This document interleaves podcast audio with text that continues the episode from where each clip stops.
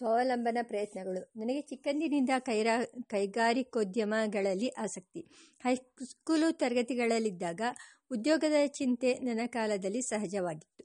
Matriculation ಎಂಬುದು ವಿದ್ಯಾಸೋಪಾನದಲ್ಲಿ ಮೊದಲನೆಯ ದೊಡ್ಡ ಘಟ್ಟ. ಆ ಘಟ್ಟವನ್ನು ಮುಟ್ಟಿದ ಮೇಲೆ ಮುಂದಿನ ಯೋಚನೆ. ನೀನು ಏನಾಗುವೆ? ಮೇಷ್ಟರೇ, ಲಾಯರೇ, ಡಾಕ್ಟರೇ, ಇಂಜಿನಿಯರೇ, ಕಚೇರಿ ಉದ್ಯೋಗಸ್ಥನೇ. ಈ ರೀತಿಯಾಗಿ ಆ ಕಾಲದ ಹಿರಿಯರು ಕೇಳುತ್ತಿದ್ದುದುಂಟು. ಹೀಗೆ ನನಗೂ ಭವಿಷ್ಯದ ಚಿಂತೆ. ಇದು ನಾನು ಮೈಸೂರಿನಲ್ಲಿ ಫೋರ್ತ್ ಫಾರಂನಲ್ಲಿದ್ದಾಗ. ಆಗ ಮದರಾಸಿನಲ್ಲಿ ಸರ್ಕಾರದವರು ಸ್ಕೂಲ್ ಆಫ್ ಆರ್ಟ್ಸ್ ಎಂಬ ಸಂಸ್ಥೆಯನ್ನು ನಡೆಸುತ್ತಿದ್ದರು. ಆ ಸಂಸ್ಥೆಯಲ್ಲಿ ಬಗೆ ಬಗೆಯ ಸ ಕದ ಕಸಬು ಕೈಕಾರಿಗಳಿಗೆ, ಕೈಗಾರಿಕೆಗಳಿಗೆ ಯುವಕರನ್ನು ತಯಾರು ಮಾಡುವ ಏರ್ಪಾಟಿತ್ತು. ಅವರು ವಿದ್ಯಾರ್ಥಿಗಳಿಗೆ ಕೊಂಚ ಕೊಂಚ ಮಾಸಾಶನವನ್ನು ಕೊಡುತ್ತಿದ್ದರು. ಆ ಸಂಸ್ಥೆಯ ಮುಖ್ಯಸ್ಥ ಆಲ್ಫರ್ಡ್ ಚಾರ್ಟರ್ಟನ್ ಎಂಬಾತ. ಆತ ಉತ್ತರೋತ್ತರ ವಿಶ್ವೇಶ್ವರಯ್ಯನವರ ದಿವಾನಗಿರಿಯ ಪ್ರಾರಂಭದ ಕಾಲದಲ್ಲಿ ಮೈಸೂರಿಗೆ ಇಂಡಸ್ಟ್ರೀಸ್ ಇಲಾಖೆಯ ಮುಖ್ಯಸ್ಥನಾಗಿ ಬಂದ. ಇಲ್ಲಿ ಬಂದ ಮೇಲೆ ಸರ್ ಆಲ್ಫರ್ಡ್ ಚಾರ್ಟರ್ಟನ್ ಎಂದು ಪ್ರಸಿದ್ಧನಾದ. ಈತನು ಮದ್ರಾಸಿನ ಸ್ಕೂಲ್ ಆಫ್ ಆರ್ಟ್ಸ್ ಸಂಸ್ಥೆಯ ಅಧ್ಯಕ್ಷನಾಗಿದ್ದಾಗ ಒಂದು ಜಾಹೀರಾತು ಪತ್ರಿಕೆಯಲ್ಲಿ ಪ್ರಕಟವಾಯಿತು. ಅದು ವಿದ್ಯಾರ್ಥಿಗಳನ್ನು ಆಹ್ವಾನಿಸುವ ಜಾಹೀರಾತು. ವಿದ್ಯಾರ್ಥಿ ವೇತನವು ಅದರಲ್ಲಿ ನಮೂದಿತ್ತು. ನಾನು ಇದನ್ನು ನೋಡಿ ವಿವರಗಳನ್ನು ತಿಳಿಸಬೇಕೆಂದು ಬೇಡಿ. ಚಾರ್ಟರ್ಟನ್ ಅವರಿಗೆ ಒಂದು ಪತ್ರ ಬರೆದೆ. ಅವರು ದಯಮಾಡಿ ಆ ಸಂಸ್ಥೆಯ ಉದ್ದೇಶಗಳನ್ನು, ನಿಯಮಗಳನ್ನು ತಿಳಿಸುವ ಲಘು ಪುಸ್ತಕವನ್ನು ಕಳುಹಿಸಿದರು. ನಾನು ಅದನ್ನು ಓದಿ ನೋಡಿ, ನನಗೆ ಇಲ್ಲಿದೆ ತಕ್ಕ ಅವಕಾಶ ಎಂದುಕೊಂಡು ನನ್ನ ತಂದೆಗೆ ಒಂದು ಕಾಗದ ಬರೆದೆ. ಕಾಗದದ ಸಾರಾಂಶ ಸಾರಾಂಶ ಹೀಗೆ. ನಾನು ಯಾವುದಾದರೂ ಕೈ ಕಸಬನ್ನು ಕಲಿತು ಸ್ವತಂತ್ರನಾಗಿ ಜೀವಿಕೆ ಸಂಪಾದಿಸಬೇಕು. ಮತ್ತು ಆ ಜೀವಿಕಾ ವೃತ್ತಿ ಬಹುಜನಕ್ಕೆ ಬೇಕಾದದ್ದಾಗಬೇಕು. ಮದ್ರಾಸಿನ ಸ್ಕೂಲ್ ಆಫ್ ಆರ್ಟ್ಸ್ನಲ್ಲಿ ಅದಕ್ಕೆ ಅವಕಾಶವಿದೆ. ಆ ಸಂಸ್ಥೆಯ ನಿಯಮಾವಳಿಯನ್ನು ಇವ, ಇದರೊಡನೆ ಕಳಿಸಿದ್ದೇನೆ ಅಲ್ಲಿ ನಾನು ಕಲಿಯಬೇಕೆಂದಿರುವ ಕಸುಬು, ಶೀಟ್ ಮೆಟಲ್ ವರ್ಕ್ ಎಂಬ ಲೋಹದ ತಗಡಿನ ಕೆಲಸ.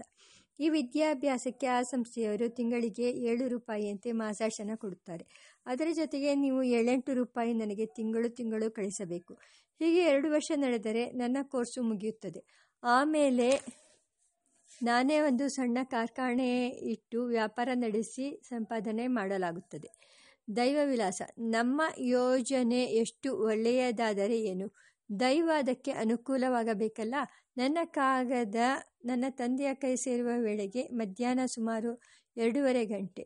ಮುಳುಬಾಗಿಲಿನಲ್ಲಿ ಪೋಸ್ಟ್ ಬರೆಯುತ್ತಿದ್ದದ್ದೇ ಹನ್ನೆರಡು ಬರುತ್ತಿದ್ದುದೇ ಹನ್ನೆರಡು ಗಂಟೆಗೆ. ನನ್ನ ಕಾಗದವನ್ನು ಓದಿದ ಕೂಡಲೇ ನನ್ನ ತಂದೆಯ ಮನಸ್ಸಿಗೆ ಕೊಂಚ ಕಳವಾಳವಾಗಿರಬೇಕು. ಈ ವಿಷಯದಲ್ಲಿ ತಾವೇ ನಿರ್ಣಯ ಮಾಡುವುದಕ್ಕಿಂತ ಸ್ನೇಹಿತರೊಡನೆ ಯೋಚಿಸಿ ನಿರ್ಣಯಿಸುವುದು ಯುಕ್ತವೆಂದು ಅವರಿಗೆ ತೋರಿತು ಅದರಂತೆ ಆ ಮರನೆಯ ದಿನ ನನ್ನ ತಂದೆ ನಮ್ಮ ಪಕ್ಕದ ಮನೆಯಲ್ಲಿದ್ದ ರಾಮದಾಸಪ್ಪನವರಲ್ಲಿ ಹಿತಸೂಚನೆ ಕೇಳಲು ಹೋದರು. ರಾಮದಾಸಪ್ಪನವರ ವಿಷಯವನ್ನು ಹಿಂದೆ ಹೇಳಿದ್ದೇನೆ.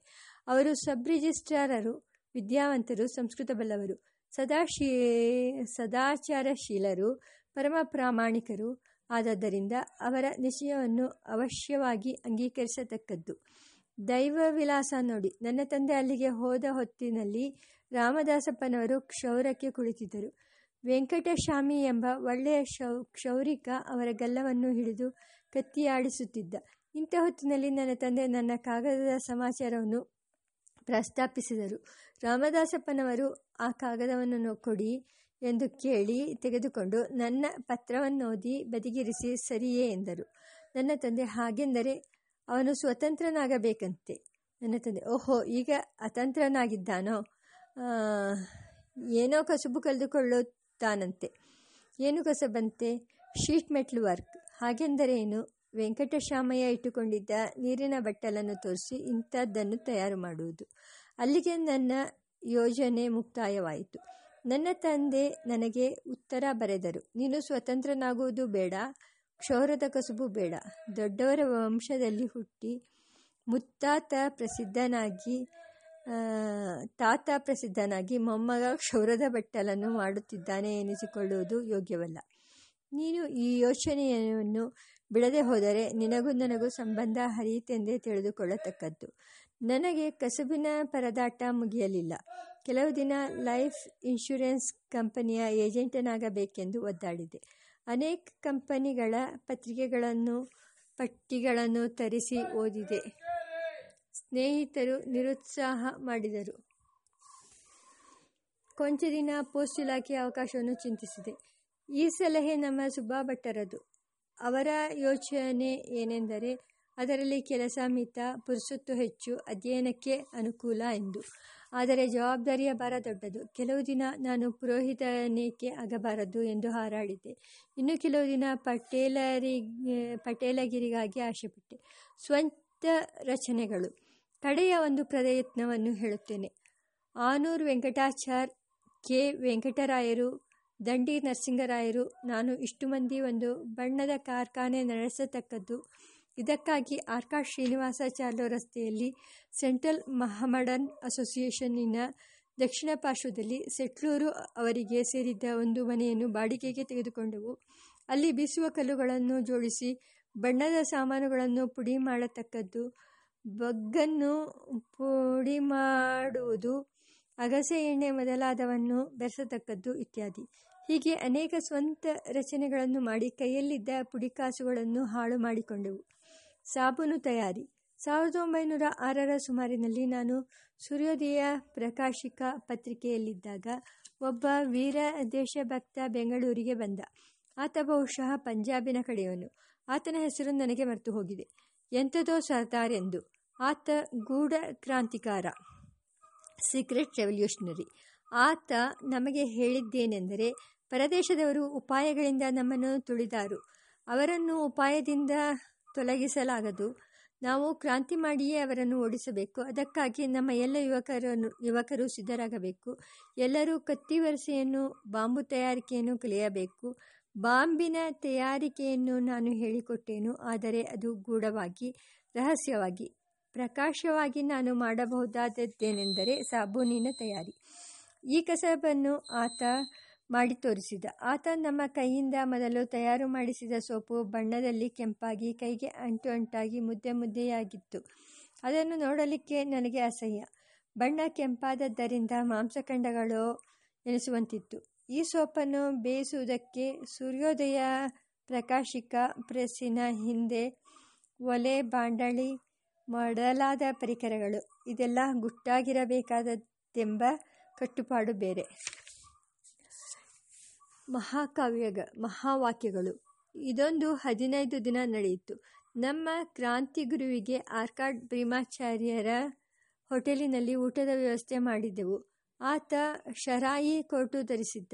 ಹುಲುಸಾಗಿ ಗಡ್ಡ, ತಲೆಯ ಮೇಲೆ ಉತ್ತರ ದೇಶದವರಂತೆ ಸೊಟ್ಟ ಸೊಟ್ಟ ರುಮಾಲು, ಎಡ ಎದೆಯ ಮೇಲೆ ರುಮಾಲಿನ ಚುಂಗು, ಇದನ್ನು ನಾನು ಅನುಕರಣ ಮಾಡಿದ್ದೇನೆಂಬ ಸಂಗತಿಯನ್ನು ಡಿ. ವೆಂಕಟರಾಮಯ್ಯನವರನ್ನು ಕುರಿತ ಲೇಖನದಲ್ಲಿ ಹೇಳಿದ್ದೇನೆ. ಆ ನಮ್ಮ ಗುರು ಒಂದು ಹಾಡನ್ನು ಹೇಳಿಕೊಟ್ಟಿದ್ದು. ಪಗಡಿ ಸಂಬಾಲೋ ಜಾಟ, ಪಗಡಿ ಸಂಬಾಲೋ ಜಾಟ ಎಂದರೆ ಯುದ್ಧ ಮಾಡುವ ಜಾತಿಯವನಂತೆ. ಏ ಜಾಟ, ರುಮಾಲನ್ನು ಸರಿ ಮಾಡಿಕೋ ಎಂದರ್ಥವಂತೆ. ರುಮಾಲು ಸರಿ ಮಾಡಿಕೋ ಎಂದರೆ ಯುದ್ಧಕ್ಕೆ ಸಿದ್ಧನಾಗು ಎಂದು ತಾತ್ಪರ್ಯ. ಈ ಮಹಾಕಾವ್ಯದ ಕಾವ್ಯದ ಜೊತೆಗೆ ನಾವು ಕೆಲವು ಇಂಗ್ಲಿಷ್ ವಾಕ್ಯಗಳನ್ನು ಸೇರಿಸಿಕೊಂಡಿದ್ದೆವು. ಅವುಗಳಲ್ಲೊಂದು ಬೈರನ್ ಕವಿಯದು freedom's battle once begun bequeathed from bleeding sire to son, though battle of is ever won. ಈ ಕ್ರಾಂತಿ ವಾತಾವರಣದಲ್ಲಿ ಮೂರು ನಾಲ್ಕು ತಿಂಗಳು ಕಳೆದವು. ಈ ಅನುಭವದಲ್ಲಿ ನನ್ನ ಜೊತೆಗಾರರಾಗಿದ್ದವರ ಪೈಕಿ ಒಬ್ಬರು ನವರತ್ನ ರಾಮರಾಯರ ತಮ್ಮಂದಿರು ನವರತ್ನ ಕೃಷ್ಣಸ್ವಾಮಿ. ಇಂಥ ತರುಣ ಕ್ರಾಂತಿಕಾರರ ಗುಂಪು ಆಗ ಬಹುಶಃ ಎಲ್ಲ ದೊಡ್ಡ ದೊಡ್ಡ ಪಟ್ಟಣಗಳಲ್ಲಿಯೂ ಇತ್ತು. ಕಲ್ಕತ್ತಾದಲ್ಲಿ, ಮದರಾಸಿನಲ್ಲಿ, ಪಾಂಡಿಚೇರಿಯಲ್ಲಿ, ಮದರಾಸಿನಲ್ಲಿ ಎ ಪಿ ತಿರುಮಲಾಚಾರ್ ಮೊದಲಾದವರು ಮುಖ್ಯರು. ಇವರು ಶ್ರೀಮಂತ ಕುಟುಂಬದವರು. ಮಂಡ್ಯದ ಶ್ರೀ ವೈಷ್ಣವರ ಪಂಗಡದವರು. ಅವರ ಮನೆ ಪಾರ್ಥಸಾರಥಿ ಸ್ವಾಮಿ ದೇವಸ್ಥಾನದ ಮುಂದುಗಡೆ ತೆಪ್ಪಕೊಳದ ದಡದಲ್ಲಿತ್ತು. ವಿಶಾಲವಾದ ಮನೆ, ಸೊಗಸಾದ ಕಟ್ಟಡ. ಸಾವಿರದ ಒಂಬೈನೂರ ಆರು ಏಳರಲ್ಲಿ ಮದ್ರಾಸಿನಲ್ಲಿ ಪ್ರಚಂಡ ಭಾಷಣಗಳನ್ನು ಮಾಡಿದ ಬಿಪಿನಚಂದ್ರ ಪಾಲ್ ಅವರು ಎಂ ಪಿ ತಿರುಮಲಾಚಾರ್ಯರ ಮನೆಯಲ್ಲಿ ಅತಿಥಿಯಾಗಿದ್ದರು. ಈ ಮನೆತನದ ಒಂದು ಶಾಖೆ ಪಾಂಡಿಚೇರಿಯಲ್ಲಿತ್ತು.